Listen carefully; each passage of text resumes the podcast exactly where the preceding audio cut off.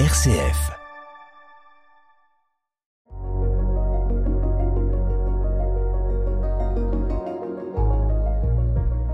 Bonjour Elena. Bonjour Pascal. Elena, je suis très heureuse de vous recevoir aujourd'hui dans pour cette émission de RCF La joie de l'appel. Merci d'avoir répondu. Je pense que avoir entendu que vous parlez plusieurs langues. Quelles sont les langues que vous parlez? Alors oui, effectivement, je parle le français, le russe, l'allemand et l'anglais. Oui, oui, oui, Où avez-vous appris toutes ces langues? Depuis mon enfance, en fait. Euh, mes parents, euh, donc euh, ma mère est d'origine russe et elle nous a mis à l'école russe les mercredis après-midi. Donc on a appris le russe avec elle, avec nos nourrices et à l'école russe. Mon père est allemand, mes grands-parents, donc du côté paternel, sont allemands. Je suis née en Allemagne et on a souvent été en Allemagne, donc j'ai appris comme ça l'allemand et l'anglais. Je l'ai appris aux côtés de mon beau-père britannique et ma belle-mère qui est euh, indienne d'Inde, mais qui vit au Canada. Et donc j'ai, je suis allée voir mon père euh, et ma belle-mère toute mon enfance euh, au Canada, près de Toronto. Et vous les utilisez ici en France, vos langues? Alors, comment quotidiennement Pas forcément, puisque je ne je ne travaille pas dans une entreprise, dans voilà, avec l'international. Par contre, je les utilise pour moi, euh, pour me m'enrichir euh, actuellement euh, personnellement, puisque euh, j'écoute, je, lis, euh, voilà, des choses en ces différentes langues, et plus tard, avec mes enfants, je vais pouvoir le partager, et aussi actuellement avec les enfants de l'école où je, travaille, euh, je parle en anglais. D'accord. Mais je veux dire, euh, ici en, France, euh, vous n'avez pas beaucoup l'occasion, je dirais, de rencontrer des Russes euh, et peut-être euh, des Allemands. Alors c'est à la, à la télévision que vous, je dirais, suivez des émissions, à la radio. quelles sont les radios qui utilisent le russe? Non, c'est pas à la radio, ah. que c'est sur YouTube. Euh, que je vais écouter pas mal de vidéos en russe. Euh, oui, beaucoup euh, de, de, de, vidéos, de films, de musique. oui. En russe. après, l'allemand, ça va... et puis aussi les livres. Je lis. Oui, vous, li vous lisez. Lis en, en, russe. Oui. ensuite, à l'église, puisque je suis orthodoxe, je vais avoir un contact avec des russophones, oui. mais c'est restreint, bien sûr. Oui. Euh, ensuite, l'allemand, c'est essentiellement avec des amis et puis mon père et mes grands-parents. Bien sûr. Voilà. Oui. Au téléphone. Oui. Au téléphone. Ils n'habitent pas Bien oui. près de moi. Et euh, l'anglais, de même avec euh, ma famille. D'accord. C'est vraiment une richesse. Est-ce que vous trouvez que vraiment de pouvoir euh, côtoyer des gens, lire dans différentes langues, qu'est-ce que ça vous apporte? Oui, j'ai toute ma vie, j'ai ressenti ça comme une richesse et comme quelque chose qu'on m'avait offert euh, parce que j'ai pas eu l'impression de faire euh, des efforts, même si euh, euh je, je, sais bien qu'un enfant qui ne souhaite pas, euh, il n'apprend pas. Mais euh, j'ai toujours aimé communiquer. C'était aussi ma nature d'être sociable, de euh, d'aller vers les autres et euh, en fait les langues ont développé ça et donc euh, pour communiquer avec ma famille avec les, les, proches les même les voisins quand j'étais au Canada ou en Allemagne ou en Russie j'ai dû parler et j'ai jamais eu peur de demander du vocabulaire oui. jusqu'aujourd'hui en fait ça m'a vraiment permis de d'avoir une certaine confiance, pas en moi, une confiance en le fait que on apprend en, en, en se trompant, en, oui. en demandant, oui. vraiment. Et donc euh, même aujourd'hui, ça m'arrive. euh, là, je, je travaille avec des enfants, je parle en anglais. Euh, je sais pas comment on dit les différents dinosaures en anglais. Alors euh, je leur dis I don't know. oui. Et, et puis euh, donc euh, ils vont me dire ah mais tu peux regarder sur ton téléphone. Je dis oui, true. Voilà. Il I vous donne can. la piste. ça c'est pas mal, c'est pas mal. Mais est-ce que Elena, est-ce que ça n'a pas un jour ou l'autre, ça ne vous a pas posé une question parce que vous vous trompiez de, de langue? Vous parliez par exemple anglais et puis tout d'un coup il y avait quelqu'un qui arrivait qui parlait allemand. Est-ce que ça a toujours été aussi clair que euh, ces mots-là c'était de l'anglais, ces mots autres mots c'était de l'allemand? Il n'y a pas eu à un moment ou à un autre où vous vous trompiez un petit peu de vocabulaire et de langue? Euh, je pense qu'il y a eu des mélanges, mais qui étaient conscients. C'est-à-dire que je, un mot venait à la bouche, je savais que c'était pas le bon, c'était dans une autre langue. Ça D'accord. arrivait d'avoir des trous de mémoire, mais je savais très bien que c'était pas de l'anglais. D'accord. Ou voilà, ou du. En tout cas, euh, c'est c'est vrai que c'est assez clair parce que c'est depuis l'enfance. Oui. C'est vraiment euh, des compartiments dans le cerveau. euh, Tout à fait. On, on sait très bien et on passe de l'un à l'autre euh, très Comme ça, facilement. très facilement. Eh bien, merci pour. Alors, est-ce que vous pouvez dire euh, bonjour euh, en russe Добрый день, здравствуйте. et en allemand Guten Tag, hallo, et en anglais Hello, good afternoon. Voilà, en français, bon, nous l'avons dit bonjour au début de notre émission. Eh bien, merci pour ce premier point. Deuxième point que je voudrais aborder avec vous, euh, avant d'être là où vous êtes maintenant dans une école Montessori, quelles études avez-vous faites et puis euh, est-ce que vous avez travaillé avant d'entrer dans cette école méthode active?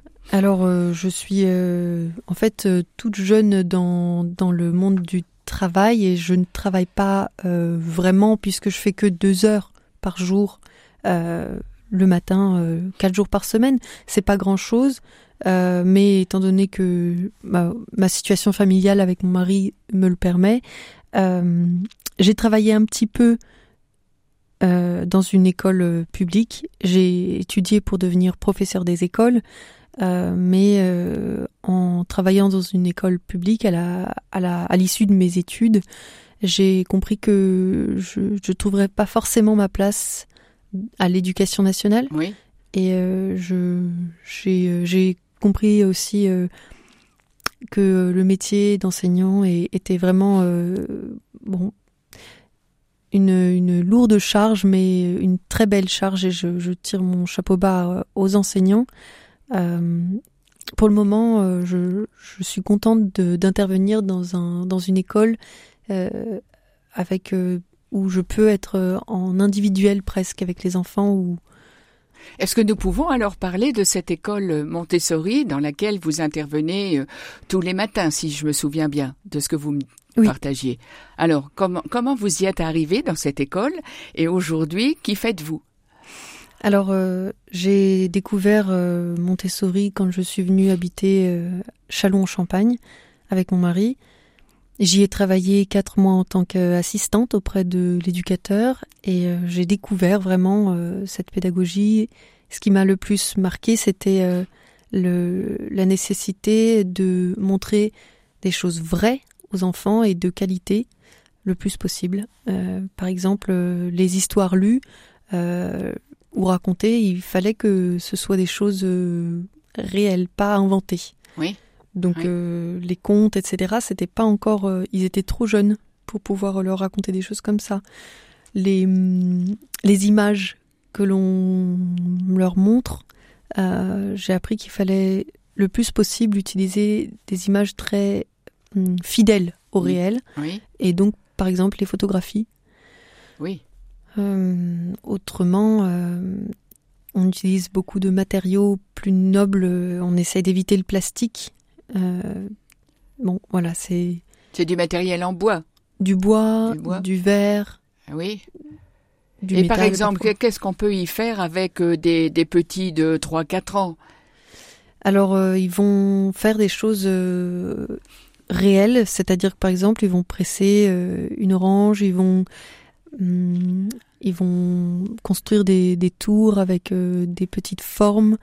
Euh, donc, euh, il y a une, une tour rose. Oui. J'ai observé une petite fille construire la tour rose récemment. elle était passionnée en regardant comment les, cubes mhm. s'empilaient et elle découvrait que certains cubes peuvent être seulement en bas puisqu'ils sont plus gros que les autres. Et donc voilà, elle découvrait vraiment le sens de la, la largeur, enfin la, la grandeur du, du, cube. Oui, oui, oui, oui. Donc ça les prépare déjà à la géométrie, à l'algèbre, euh, je dirais, hein, dès tout petit, hein, mm. dès qu'ils ont 3-4 ans en fait. Euh, oui, et puis ils sont toujours dans la demande de faire. De faire, oui. Et moins de... Enfin, ils écoutent aussi, ils écoutent surtout au début pour faire euh, ensuite eux-mêmes, mais ils vont très vite vouloir expérimenter. Oui, c'est une méthode très sensorielle, non Si je comprends bien ce que vous me dites? Oui. Oui. Oui, oui. Eh bien, merci Elena. Si vous le voulez, nous allons écouter La Belle au bois dormant de Tchaïkovski.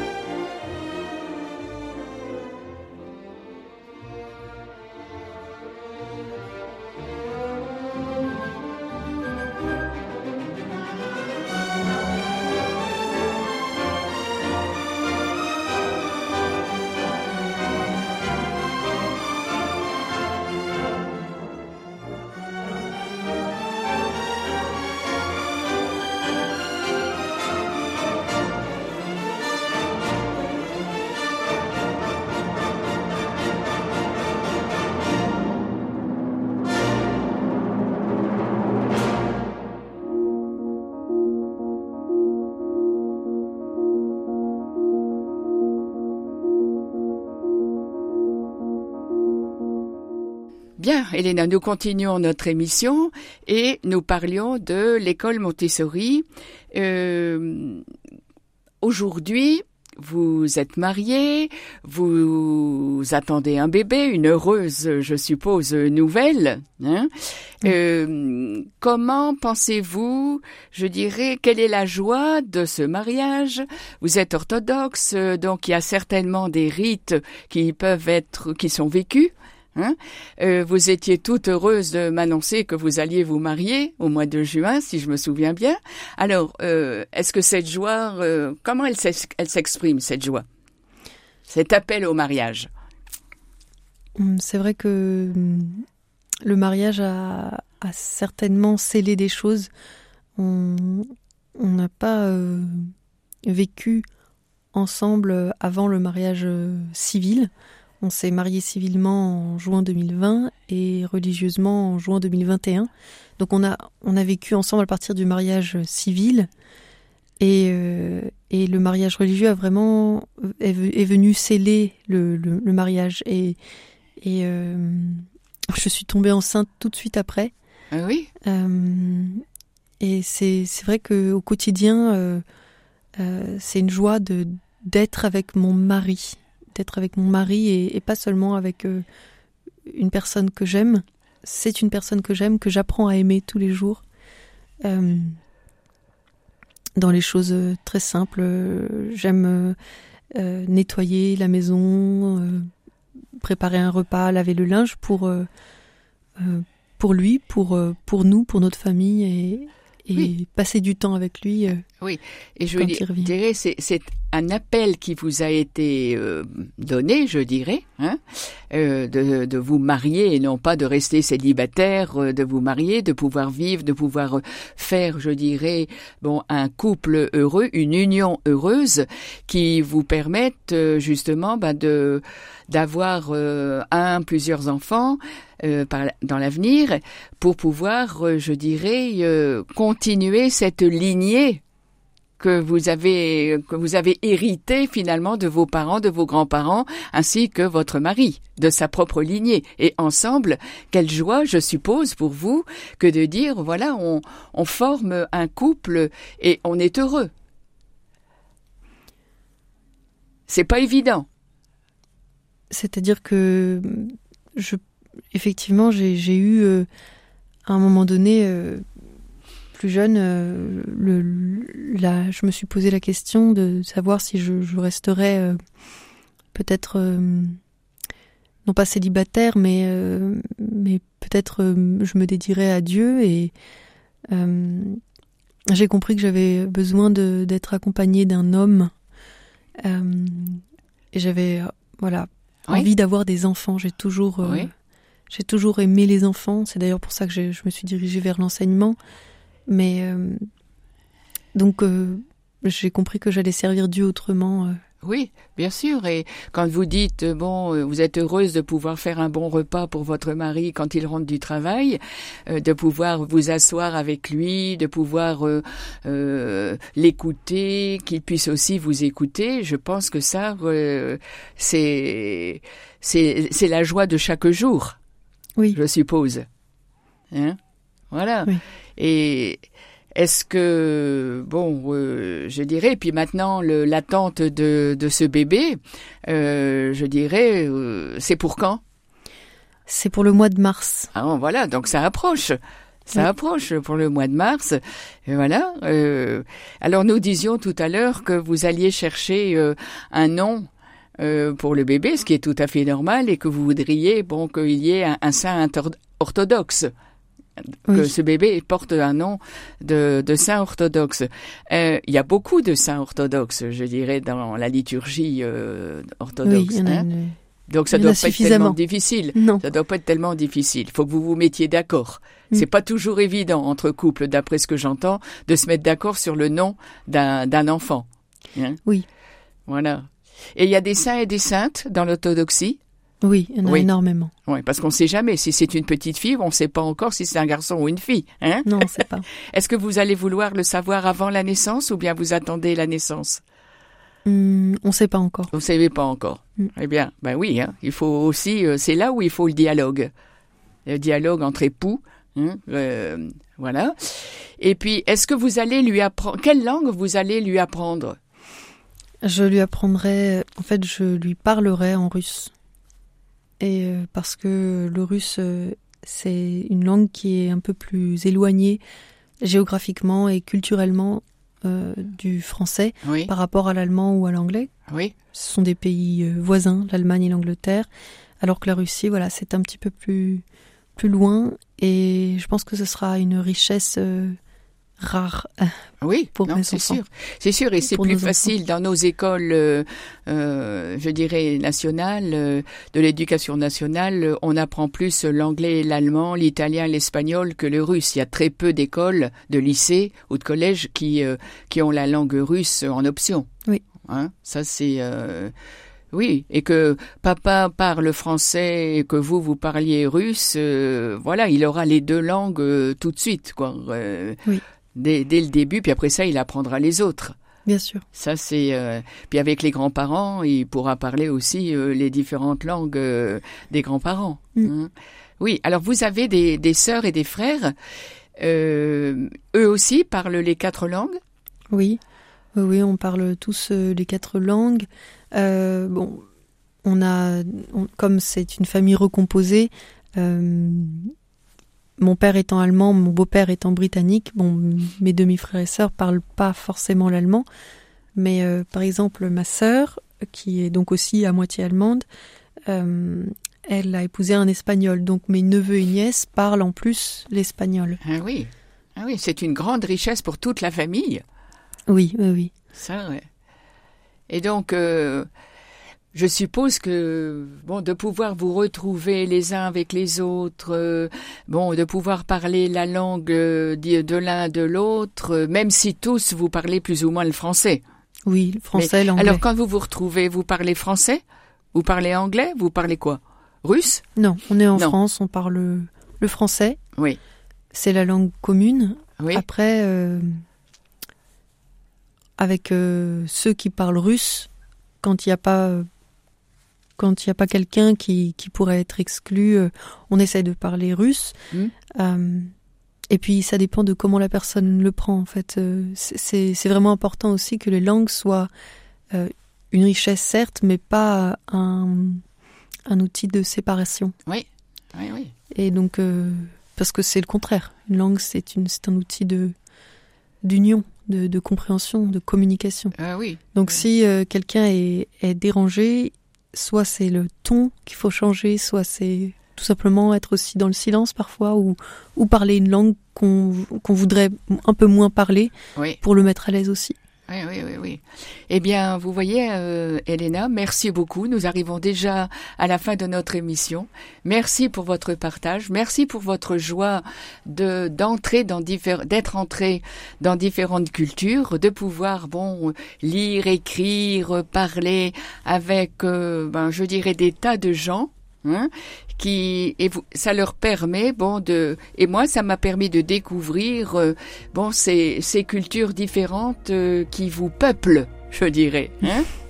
merci Elena et peut-être à une prochaine fois. Et bonne que, que les mois qui viennent vous soyez en bonne santé pour attendre ce bébé dans la joie. Au revoir Elena. Au revoir Pascal